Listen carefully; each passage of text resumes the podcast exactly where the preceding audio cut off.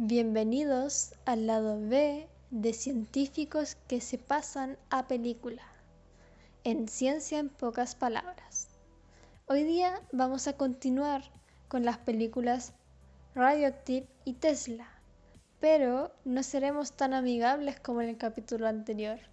Disfrútenlo. Tesla. Vamos, Víctor. No, a ti mejor te dejémote otra. Ya, Radioactive.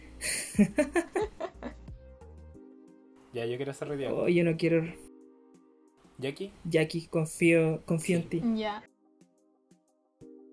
Nikola Tesla, ingeniero, reconocido como ingeniero eléctrico, a pesar de que dicen por ahí que nunca terminó su carrera universitaria, reconocido por un montón de inventos y patentes que se adjudicó y también por haber ganado la guerra de las corrientes con la corriente alterna.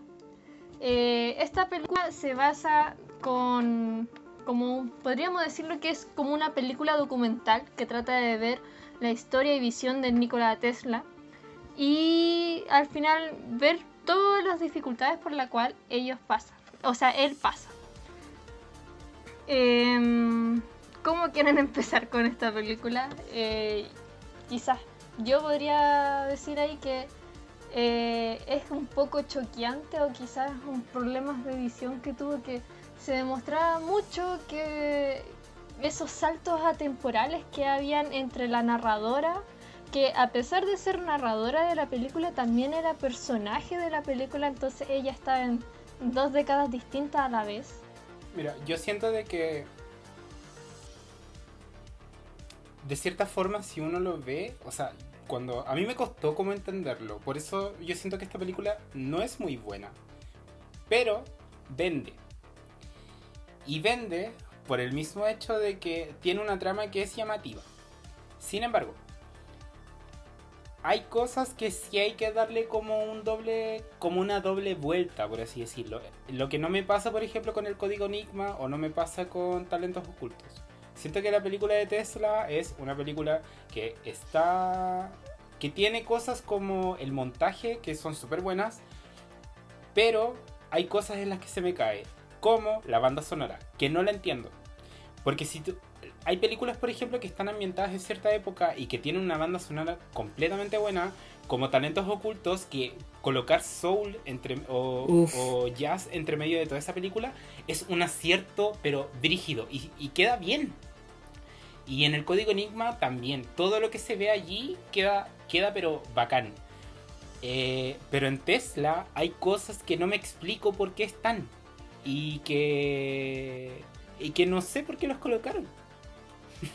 Eh, es que hay hartas cosas que me tocó ver por ahí en reseñas que lo que hacía Tesla en la película era mostrar muchos como recortes de la vida de Tesla para hacer que la persona buscara la información. A fin de cuentas hay, hay un montón de información que uno no va a entender porque no le dan contexto y te, te obliga a buscar información sobre Tesla. Por ejemplo, una cosa que puedo decir en una de las peleas que tuvo Edison con Tesla, cuando Edison como que recalcaba varias veces que Tesla le decía que le debía 50 dólares, no, 50 mil dólares. Pero yo durante toda la película no lo entendí y al final cachepo. Eh, mientras Tesla trabajaba en la compañía de Edison, rediseñó completamente los generadores de corriente continua que poseía Edison, haciéndolos más económicos y más eficientes. Pero al momento de pedir la paga, eh, Edison se lavó las manos y le dijo, tú no has entendido el humor estadounidense y no le pagó. Y es una de las razones de por qué también al final Tesla se va de la compañía. Entonces, como que falta eso, que se expliquen hechos históricos que ocurrió durante la vida de Tesla. Mira, lo otro que también a mí me calza como, como un ruido es que si bien entiendo que estas películas tratan como de mostrar eh, la historia de algunos personajes, siento que Tesla estaba muy avanzado o era como un visionario para todas las cosas que podía hacer. Eh, y eso se muestra al final de la película. Lo que sí me causa como mucha como mucho ruido es que claro, hay es- hay como que no se muestra como hechos y que están como sueltos. Y o que ni siquiera están, como que tú tienes eh, como dices tú y aquí, uno tiene que buscarlos para poder como entender el contexto. Eso está mal.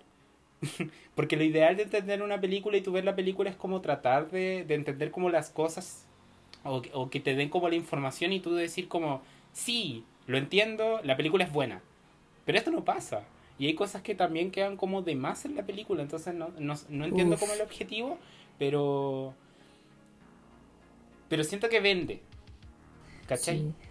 Eh, permíteme acotar ahí. Eh, de hecho, yo sentí que esta es una película.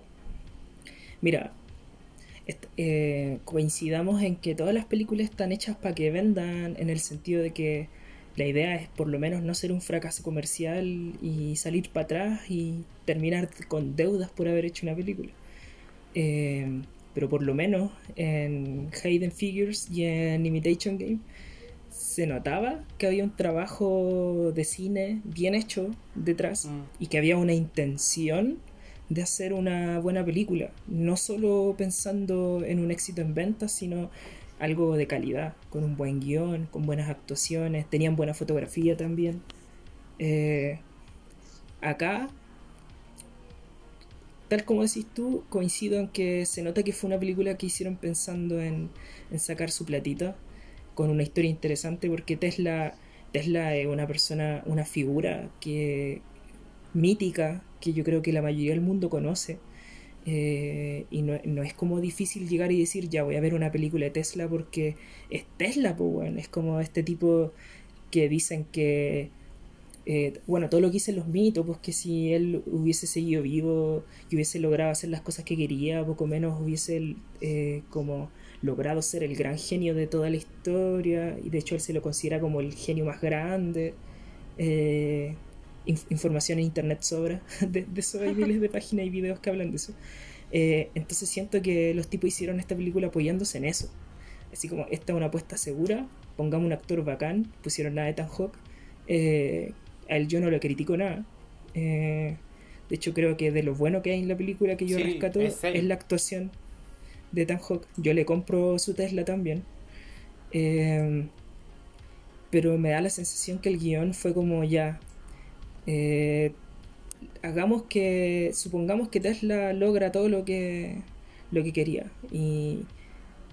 Eh, pasémonos la historia oficial. Eh, pasémosla en muchos sentidos distintos. No solamente en eso, sino también en lo que decía la Jackie. eh, de desarmar un poco esta historia, dejar lagunas, ¿cachai? Yo no le encuentro ni un sentido a dejar estas lagunas porque sí, así como, no, para que ustedes busquen eh, información en internet, es como, weón, estoy viendo una película. Es como, solo quiero ver una película, por favor, dime de qué, entrégame bien la historia. Y creo que ahí falla profundamente. Lo que menos me gustó por lejos fue el guion completo de la película completa. Y por esto mismo quiero instaurar una nueva sección que se llama ¿Qué tiene que ver esta weá, Marta? Por favor. ¿Y saben por qué? Porque honestamente hay muchas cosas en Tesla que no sé qué tienen que ver. Y lo más destacable de qué tiene que ver esta weá, Marta, es la- el final. De verdad Por que no entiendo el final. No entiendo el final. No entiendo Eh, el final. No quiero entiendo. hacer un, un disclaimer, quiero hacer un disclaimer. Cuenta. Aunque ya lo advirtió la Jackie al inicio de que íbamos a hablar con spoilers. Creo que nuestros spoilers de las otras dos películas fueron bien piola. eh, cosa de que llamar a la gente a que vea esas películas, por favor vea esas películas si es que no las ha visto. Pero acá eh, los spoilers van a ser un favor para ustedes que nos están escuchando Que no porque la idea que ver, por favor. Sí, no vean esta película No esta Tesla película. ni la ni la que sigue. Así que dale con lujo de detalles nomás, Víctor. Ya. Me voy a dar el permiso para darme 5 minutos para decir muchos garabatos. No entiendo qué chucha hace la parte final en esa parte. No entiendo por qué el tipo se pone a cantar. No entiendo por qué hay una parte con música electrónica en la película. ¿Alguien me puede explicar por qué hay música electrónica en la película? Porque Tesla era un eléctrico, obvio. Pero ¿por qué tenían que colocar música electrónica? Es súper fuera de lugar, está muy fuera de contexto. La parte donde el tipo hace karaoke, ¿por qué hace karaoke? Es que quería mostrarte un Tesla más humano, ¿cachai? No lo entiendo, no lo logro entender. Y quedo como súper descolocado. Porque esa- esas dos partes en específico quedó como, ¿what? Como los directores de verdad pensaron, no sé, dijeron como, esto es una buena idea. Y como que el- yo imagino que llegó como Sebastián Badilla ahí y dijo como, perro, hagámoslo. Suena sumamente bien. Y claramente no fue bueno colocar eso. Está sumamente mal. Eh, así que por favor, háganse un favor. Y ya que voy a terminar con esta sección de qué tiene que ver esta weá, Marta. Por lo menos con esta película, porque en la otra tengo cosas más brígidas que decir. Por favor, Tesla, yo le pongo un 4. Uf, uf. Em, para mí, la prioridad en una película siempre va a ser el guion.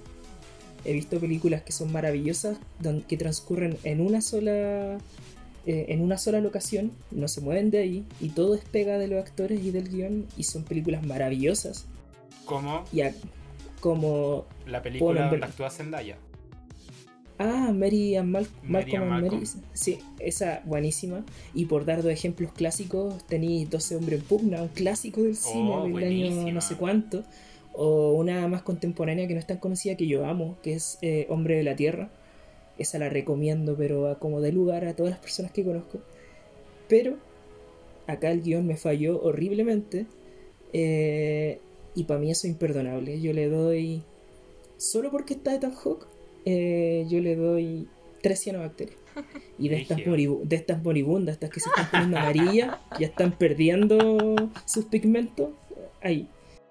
Mira, eh, yo le coloco un 4, pero solamente porque, bueno, aparte de la actuación de Ethan, me gustó mucho el montaje. Era Sí. súper bueno. ¿Vieron esa parte donde estaban? Como que siento de que no necesitaron la gran producción y tampoco como la media pantalla verde para mostrar lo que querían mostrar.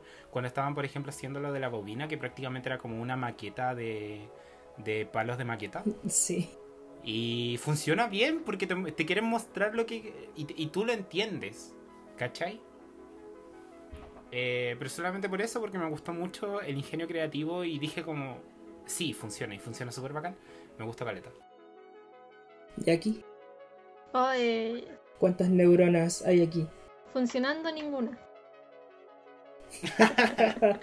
No, me cuesta decir porque de verdad eh, yo esperaba más de esta película, esperaba que hablaran más de eh, hechos históricos que tuvo Tesla, según yo, durante la película, como que se dedicaron solo a dos hechos, que era lo de la corriente alterna y después cuando sus intentos por la electricidad eh, inalámbrica, que claramente falló, que es como termina la película. Pero los otros eran como pequeños recortes y ni siquiera se entendía de qué trataban sus como sus eh, diseños o inventos. Estaba cortado y había harta historia entre el trabajo que hay entre Nikola Tesla y Westinghouse, que trabajaron en conjunto. Y también el tema de, de Annie Morgan. eh, me llamó la atención si realmente se conocieron o no, porque no encontré esa información. El único anexo hay es que JP Morgan eh, financió un tiempo a Tesla y después lo desechó. Y Annie Morgan de por sí era una persona que tiene su propia historia y yo creo que de más que prontamente va a tener su película si es que ya no la tiene por todo lo que ha hecho ella. Entonces como siento que a pesar de ser como un buen conector, era como muy alejado a la realidad. Quizás un 4 también.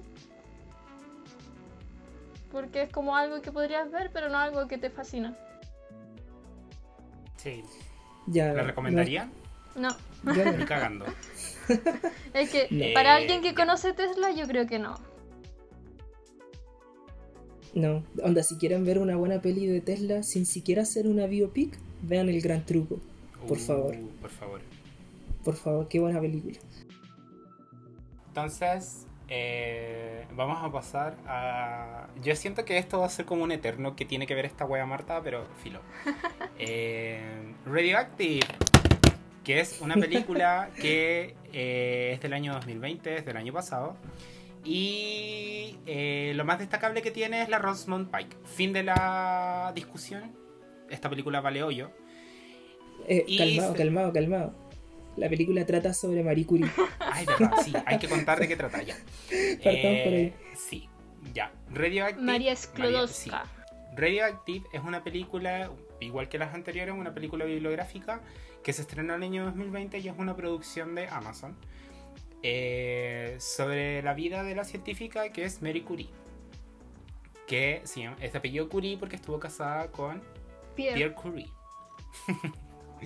y es la y como saben, Marie Curie es la primera persona en recibir dos premios Nobel, una en especialidad de física y otra en química, por el descubrimiento de dos elementos, el polonio, ¿cierto? Que tiene el nombre de el país donde ella nació, que es en Polonia, porque ella es de nacionalidad polaca. Eh, pero está, pero vive en Francia o vivió en Francia porque ella está más sepultada que mis ganas de vivir y el segundo premio en química. Y también es la primera persona, o sea, la película también te cuenta que es la primera mujer eh, en ocupar un puesto de profesora en la Universidad de París. Esta película es dirigida por Marjan Satrapi y eh, tiene como protagonista a la maravillosa reina, diosa Rosamund Pike. La amo, debo decir. Yo también, la quiero mucho. De hecho, Rosamund Pike es lo más destacable que tiene esta película. Porque honestamente la banda sonora no pasa... No. Choices. Eh, Es que, mira, ¿por dónde empiezo? Ya, mira, yo tengo siete post-it acá eh, con todas las cosas que tiene malas esta película. Yo, Voy a partir por yo me quiero quedar callado sobre esta película, solamente te quiero escuchar a ti. Quiero hablar de las transiciones en la historia que tiene esta película. Son asquerosas. Siento que esta película, todas las transiciones que tiene, donde está Mercury y tratan como de explicar cosas hacia el futuro de los desastres que trajo la radioactividad, no tienen cabida en una autobiografía. No, por favor. La persona que quiso dirigir esta película, no sé qué crees que estaba pensando, pero es una película asquerosa. Segundo, las escenas de moléculas donde aparecen átomos o moléculas, ¿qué tiene que ver eso? Cuando están en la conversación con la hermana y el, marido de la hermana y está como el Pierre Curie con la Mary, están como sentados y empiezan a hablar acerca de su investigación. Esto es al principio de la película. Y como que la Mary pesca la uva y dice como, imagina que esto puede como sa- sobresalir y muestran como imágenes de átomos. Es como, ¿what? ¿Qué tiene que ver esa weá, Marta? Obviamente no tiene nada que ver ahí en la película. Queda súper descolocado. Lo tercero son las escenas de sexo, completamente innecesarios. Se da a entender que de que van a tener dos hijas solamente con el hecho de que ya se hayan casado. Y esa parte donde honestamente tienen sexo y luego tiran como la sombra y aparecen como las dos partes o las dos personas como complementándose y luego aparece un átomo. Eh, amigo, no. Te creo hubiera parecido una célula, hubiera sido mucho más creíble. Eh, lo cuarto que lo encuentro súper descabellado son las escenas de publicidad cuando están hablando acerca de la patente del radio y el polonio. Eh, no sé qué crees hace esa publicidad ahí cuando el Pierre Curie le dice como, pero imagínate que podemos hacer dentríficos de dentíficos radioactivos fósforos radioactivos y muchas otras cosas y empiezan a mostrar imágenes como en la pantalla y es como, oh, what? ¿Por qué está esto? Honestamente no entiendo qué hace ahí. Eh, lo otro que también encuentro como súper innecesario son las transiciones al futuro. Por ejemplo, las partes donde está el niño como haciéndose la radioterapia, creo que se llama.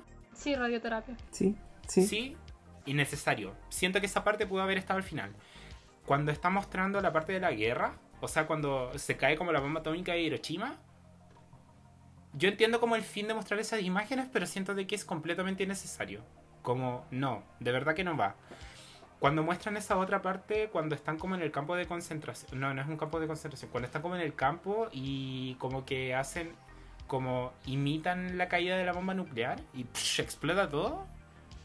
No, de verdad que no entiendo qué hace ahí. Cuando explota la cosa de Chernobyl, esta, no me acuerdo cómo se llama, planta nuclear. Sí. Cuando explota la planta nuclear de Chernobyl, honestamente, no, tampoco siento que vaya. Es como, ¿qué hace eso allí? ¿Por qué están esas imágenes? Honestamente, eh, no. siento que no tienen ninguna cabida todas estas cosas que dije. Y la parte honesta, al principio de la película, cuando mandan a callar a la guagua, o sea, cuando llega como la nana y callan a la guagua y la sacan como del cuadro y tiran como ese chiste de sí, sí, no quiero tener hijos, jaja. Eh, siento que es como una parte muy chistosa, me gustó Caleta, pero siento que si la película no hubiera tenido esa parte hubiera seguido igual. Y ahora vamos con la parte buena. la parte buena que encontré de esta película es Pierre Curie. ¿Por qué? Porque siento que Pierre Curie acaso es el primer aliado. ¿Acaso se estaba desconstruyendo o ya estaba desconstruido? ¿Y por qué digo esto? Porque Pierre Curie quería eh, obtener el premio con Mary. Y dijo de que el premio era de ambos. Yo, Y todas las, todas las cosas y los créditos se lo, daban, se lo atribuían entre ellos dos. Pero Mary siempre decía como mis descubrimientos y todo esto. Y era como, sí, reina, tú dale. Y la quiero mucho. Honestamente, Rosamund Pike hizo una gran actuación. La quiero mucho. Todo lo demás que acabo de mencionar vale hoyo. Y mm, la película le pongo un 1. Pero la actuación de Rosamund Pike le coloco un 10. Porque es sequísima, la quiero mucho. yo solo Ah, y otra cosa que quería destacar Ok, te antes de, que me, antes de que me robe la palabra, otra cosa que quiero destacar es que Pierre Curie era biohacker. O sea, se puede considerar de que Pierre Curie era el primer biohacker. ¿Y por qué digo esto? Porque se acuerdan cuando están en el teatro y Pierre Curie le muestra como su brazo y dice como experimenté con la radioactividad en mi brazo y muestra como su tremenda herida así como acuática. ¿Se acuerdan de esa parte? Ya. Sí. Sí. Esa parte es como muy biohacking, filo. Quería destacar eso. Eh, porque hablamos en un capítulo de biohacking. Sí. Y quería destacar eso. Em, por lo tanto, Radioactive tiene mi apreciación como un 1. Por favor, no vean esta película, es asquerosa. No hay nada destacable en esta película, excepto la actuación de la Rosamund Pike. Si les gusta Rosamund Pike, véanla, pero solamente por ver a Rosamund Pike. Em, y eso. Yo solo quería comentar dos cositas, porque siento que tu monólogo eh, da de sobra las razones por las que odio por esta película, porque ya lo dijiste. Eh, solo quiero nombrar dos cosas. Primero, esta película es como una mezcolanza entre un filme educativo para saber de qué sirve la radioactividad, una teleserie malísima de los, eh, no sé, de, de un canal ucraniano y, y contenido random todo eso en una juguera y es como ya, saquemos a esta película a ver cómo le va. Le fue como el hoyo a todo esto. Sí, Eh, a Tesla igual. Sí. A Tesla igual fue como el Eh, y lo otro que iba a decir es como si quieren ver a Rosamund Pike, ni siquiera vean esta película, weón. Ve- vean al que era Lot y... ¡Ah! Jorge, me robaste la recomendación. ¿Qué? Sí. ¿Tenéis una recomendación? Tenía una recomendación. Yo sé que al Entonces, principio yo cuando solo estábamos armando pauta guardar- dije que no tenía, pero sí tengo, era esa. Entonces voy a dejarlo solo hasta ahí porque tú voy a explicar por qué es tan buena, así que solo lo voy a dejar hasta acá. Ya, Cuando lleguemos a su momento, ahí tú te explayarás. Te regalo esa explicación. ya. Solo eso diré. Y le voy a poner, solo por Rosamund Pike eh, y con el dolor de mi alma, porque le pondría menos, dos cianobacterias. Pero de estas que ya ni siquiera están café, ya están blancas y están contaminadas con Como hongo. que le, sí, le, le faltó. No, no tienen nada de pigmentación. No.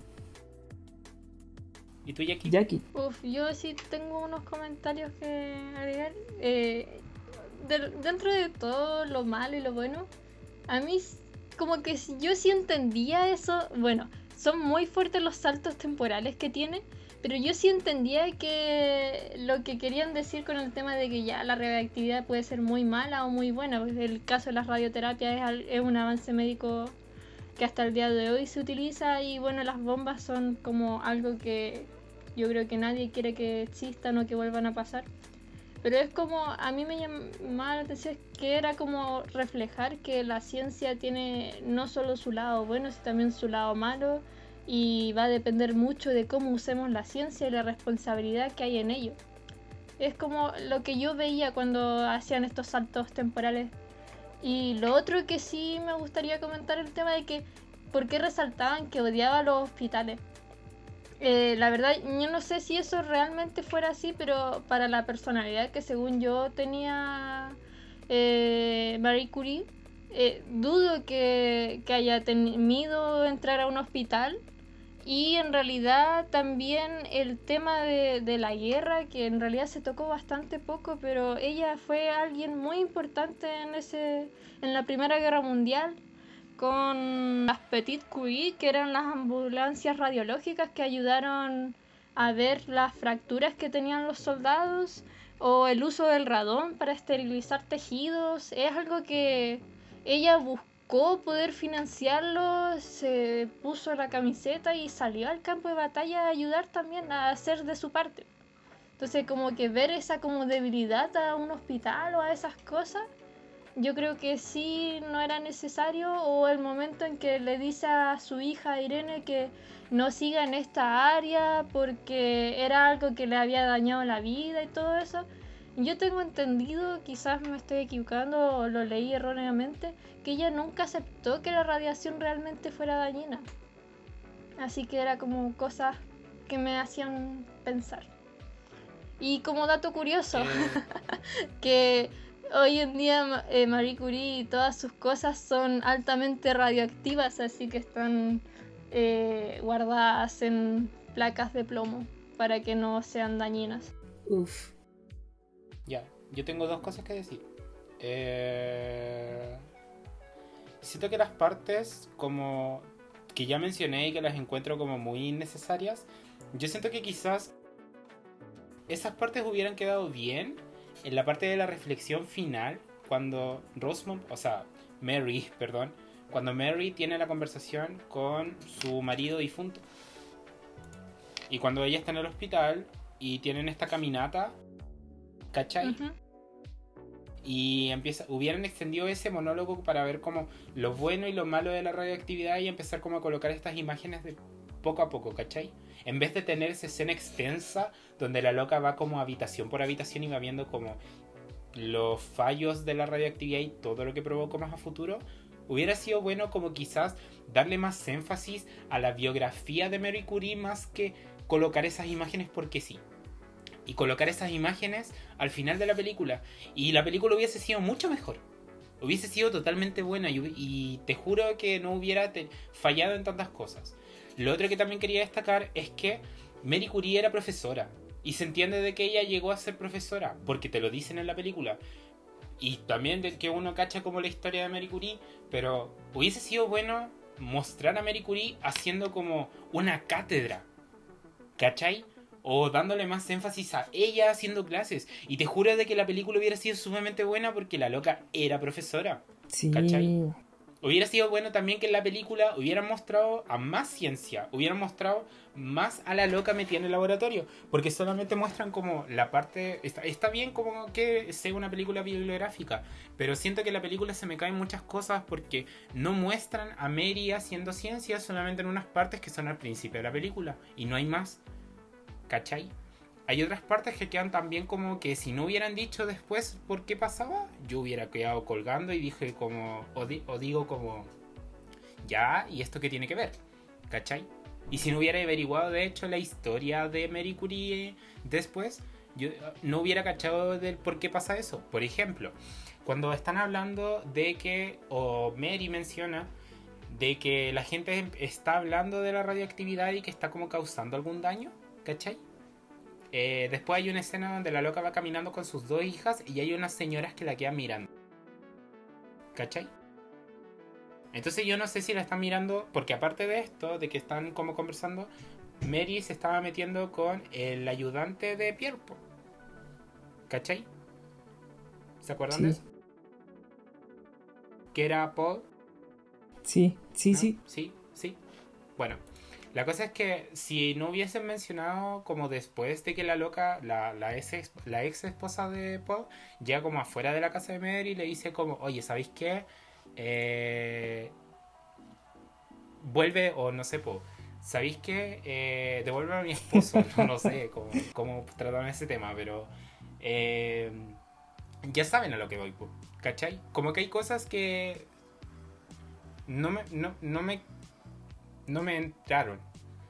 Y siento que la película hubiese sido totalmente buena si le hubieran dado otro enfoque. Pero ya está.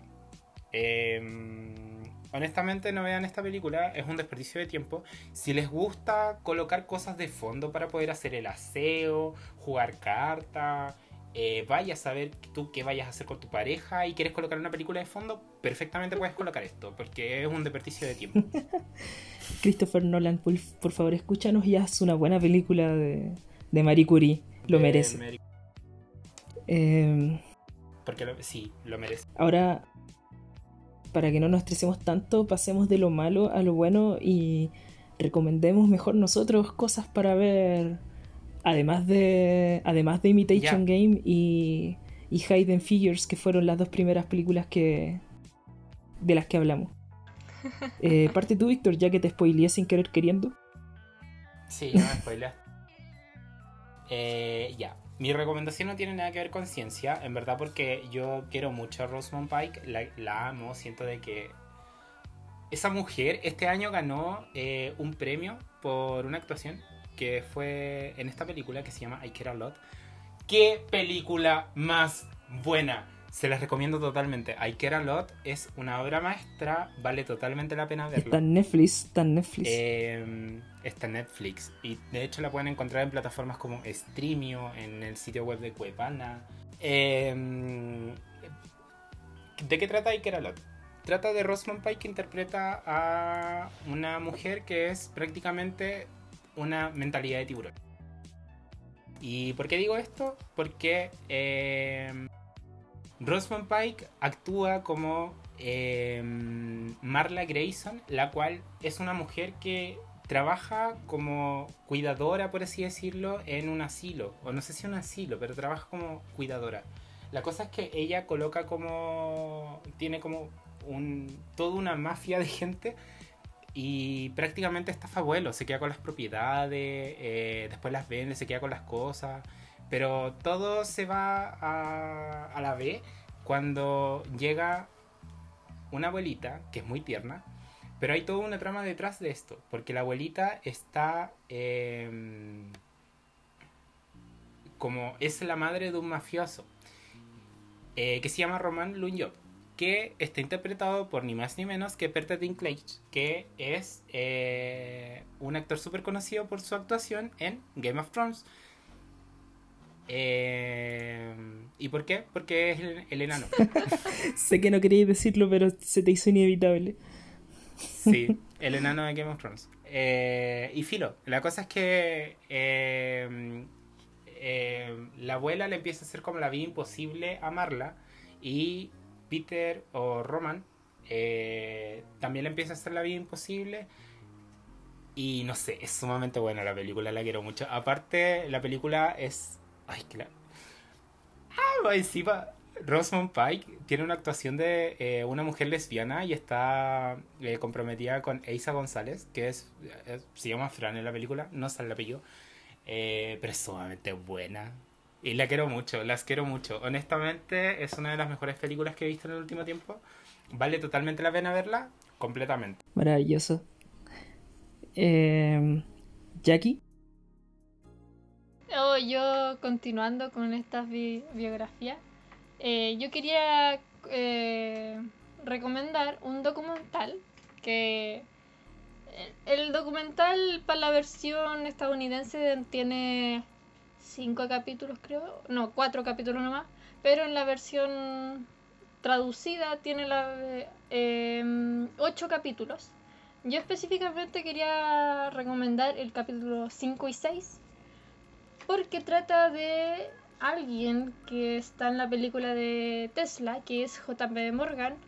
Y aquí eh, podemos ver un poco de lo que es esta guerra sobre los avances de la electricidad, pero desde la mentalidad de un empresario. Entonces vemos todas las tácticas que hace, cómo es su mentalidad y, y, al final eh, Tesla es como un personaje secundario y el principal es JP Morgan, pero se ve todo eso. los documentales se llaman Gigantes de la Industria y están todos enlazados unos con otros los capítulos por si quieren verlos todos, pero yo específicamente recomiendo eso porque está un poco enlazado con la película Tesla que hablamos hoy y tiene otras cosas que me dan que opinar sobre esta experiencia y tiene más información que da como, como que nutre esa situación.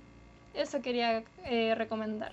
Esa la dieron por el History Channel, ¿cierto? Sí, los gigantes de la industria es del History. yo lo vi en YouTube.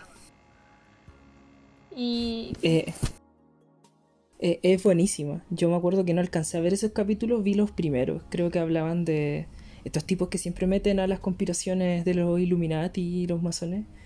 Eh, olvidé sus nombres, pero que habitan en Nueva York, en Manhattan. Mm. Eh, el típico. Ah, ya, whatever. pero sí, son buenos esos documentales. Sí, hay mucha mentalidad de tiburón ahí y es como el título en inglés te da a interpretar es como los grandes que hicieron a América, algo así. Bueno, solamente para que Víctor pueda ir a ver los Grammys tranquilo, voy a rápidamente dar mi recomendación. Eh, no, yo quería recomendar, está en YouTube, eh, son los Super Science Friends, los super amigos científicos, por ponerle una traducción. Están eh, ¿Cómo se llama? ¿Lo de Discovery? No, no, no. Esto no, es, no está en la tele. Que yo sepa, no, no, no, se, no le han vendido los derechos a la tele. Eh, fueron concebidos como una miniserie eh, web de, de cartoons pero no sé si está dirigida específicamente a niños por las temáticas que tocan en algunos capítulos. Tampoco es que sea de adultos propiamente tal, pero no, no es algo que daría en el Discovery Kids. Eh, y bueno, esta es una especie de parodia a estos grupos de superhéroes como la Liga de la Justicia o los Avengers, pero acá eh, todos los personajes que son parte de este grupo son científicos conocidos. entonces aquí tenemos, y aquí me causa gracia, porque introduzco, este es mi epílogo. el Víctor recomendó la peli de Rosamund Pike por el gusto amargo que quedó con Radioactive y la Jackie recomendó esta película que viene de la otra película mala que nombramos que es Tesla. Bueno, acá tenemos a ambos y más, ya que Nikola Tesla eh, es un personaje que tiene poderes eléctricos, eh, pero está obsesionado con las gaviotas y tiene como una personalidad súper para adentro y como muy débil. Eh, Marie Curie, ella tiene poderes radioactivos además tiene visión de rayos X y puede desintegrar cosas con la mirada. Tenemos a Charles Darwin, que él tiene la habilidad de metamorfosearse en cualquier animal. Eh, también tenemos a Sigmund Freud, tiene poderes telequinéticos y de, controlar mentes, eh, siempre y cuando estén relacionadas con problemas eh, trabas sexuales que tuvieron en su, pasado. Tiene mucho sentido. Eh, tenemos a Taputi, que está considerada la primera química de la historia, que eh, estoy hablando de la época de el 1200 antes de Cristo, de Cristo, perdón, en la Mesopotamia, que se sabía que creaba perfumes y acá su poder es que crea estos perfumes para como encandilar a los hombres y hacerlos pensar, así como en enamorarlos con sus poderes. Y cierra el grupo Albert Einstein, pero esta es, como es una, una serie estilo Liga de la Justicia, eh, aquí hay un giro Y esta es como la versión adolescente de Albert Einstein, ya que está clonado. Y aquí aparece como un Albert Einstein de 14 años, que tiene el superpoder de, como él genera el tiempo relativo, puede tener super velocidad. Eh, coronan el grupo eh, Winston Churchill, que él es como el comandante, el líder, que desde su base es el que los envía a las distintas misiones que tienen que ir a, arreglar a lo largo de la historia. Eh, y tienen que arreglar, problemas que, por ejemplo, los nazis están generando en cierto punto de la historia, ya que Churchill tiene como un terror a los nazis, lógicamente. Eh, así como también en otros capítulos hay villanos como Thomas Edison, eh, el Papa, también sale Carl Jung eh, y otros, otros. Eh, es una serie muy entretenida, son capítulos muy cortitos, están todos en YouTube, están incluso doblados al español, al español latino. y son siete capítulos, siete capítulos los que hay, se van a demorar una tardecita en verlos todos. y es muy entretenida. Eso tenía para decir. Y con esto, finalmente, damos por finalizado nuestro cuarto capítulo.